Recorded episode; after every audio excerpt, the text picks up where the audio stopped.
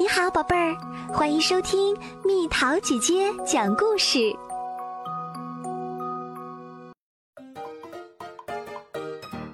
山姆的脚印格子。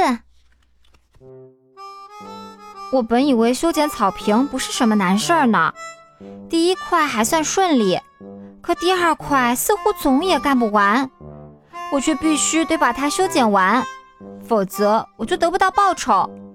没有钱就意味着我的新自行车就要泡汤。哦，山姆，我刚擦完的地板，妈妈叫道。我低头一看，哎呦，对不起，妈妈，我忘记把脚弄干净再进来了。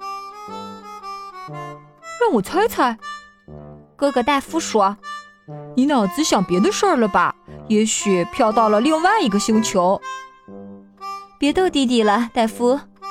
妈妈说：“他没办法停止思考，因为他是个深奥的思想家。”戴夫说：“没错。”妈妈说：“世界正需要像我们山姆这样深奥的思想家呢。”哥哥翻了个白眼。那么你刚才在想什么呢，宝贝儿？妈妈问。希尔先生家的后院，我回答道：“哦，那可真是够深奥的。”戴夫说：“你觉得它比格林太太家的院子大出多少呢？”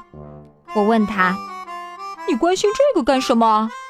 戴夫问：“因为修剪希尔先生家的草坪比修剪格林太太家的草坪多费好长时间。”我说。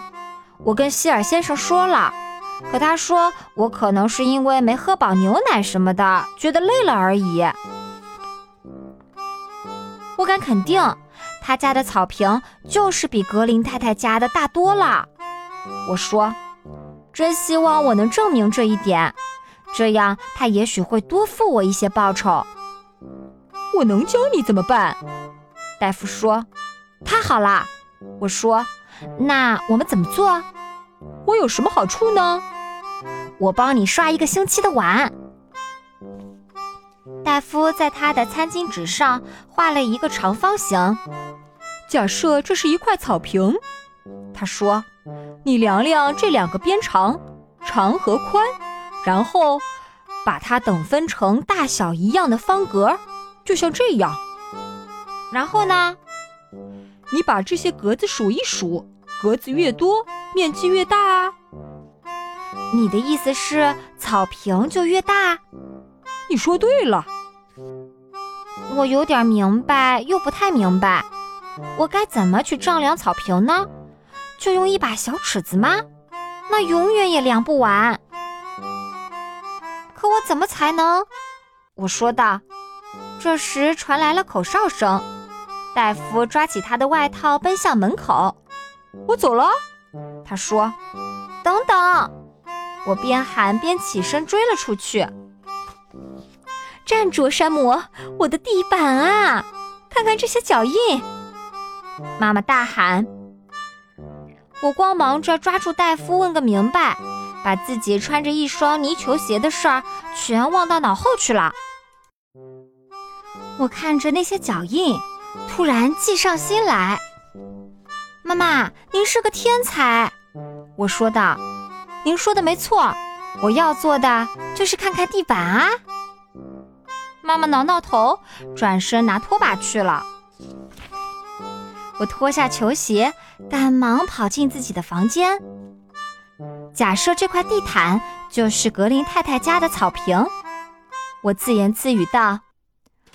我开始沿着地毯的长边走，正好六角。然后我转过身，沿着地毯的短边走，三角。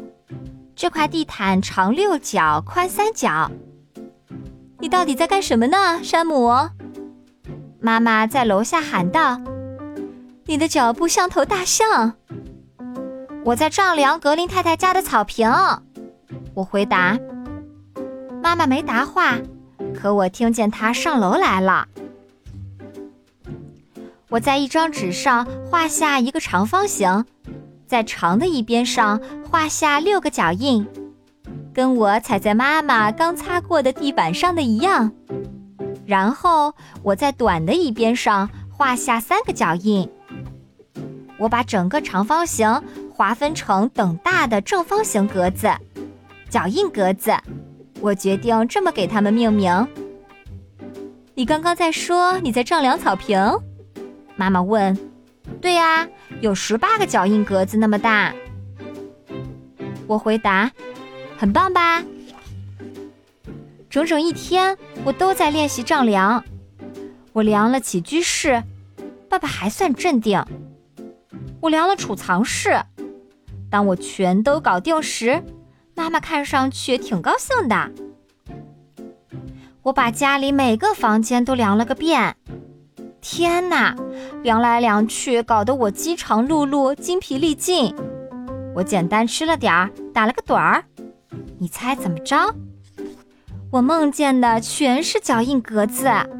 每到一处，大家都让我量东西。量下停车坪，山姆；量下球场，山姆。不，山姆，凉凉我。我听见身后传来一个奇怪的声音。我转过身，那儿站着一个巨型的花生酱果冻三明治。他笑着，开始追着我满屋子跑，嘴里还喊着“山姆，山姆”。我睁开眼睛，哟，是妈妈在喊我，不是什么三明治。我该到格林太太家修剪草坪了。我用最快的速度跑到那里。但在动工修剪之前，我要先丈量。他家的草坪二十脚长，十脚宽，哇，太容易了！我画了方格图，然后十个十个的数。您的草坪正好有两百个脚印格子那么大。我说：“很好，亲爱的。”格林太太说：“他付给我报酬后，我奔向希尔先生家。”我觉得早上修剪过之后，这草还没得空再长呢。希尔先生冲我喊道：“下周再过来吧，好吗？”我不是来修剪草坪的，我是来丈量的。我解释道：“一、二、三、四。”我一边数着，一边在草坪边上用脚印丈量。看起来很有趣啊！需要我帮忙吗？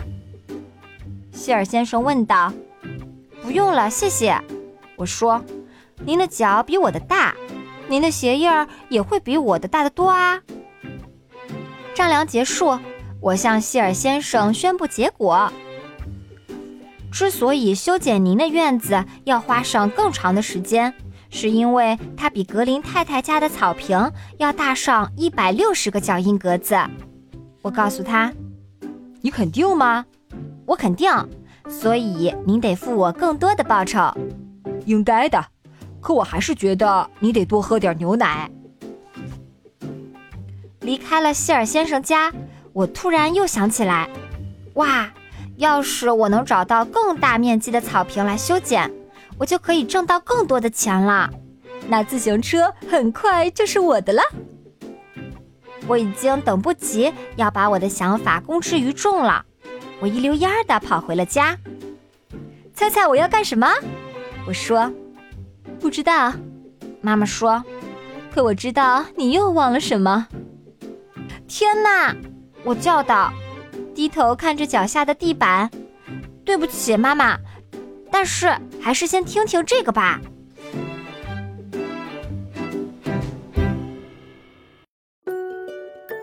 好了，宝贝儿，今天的故事就讲到这里。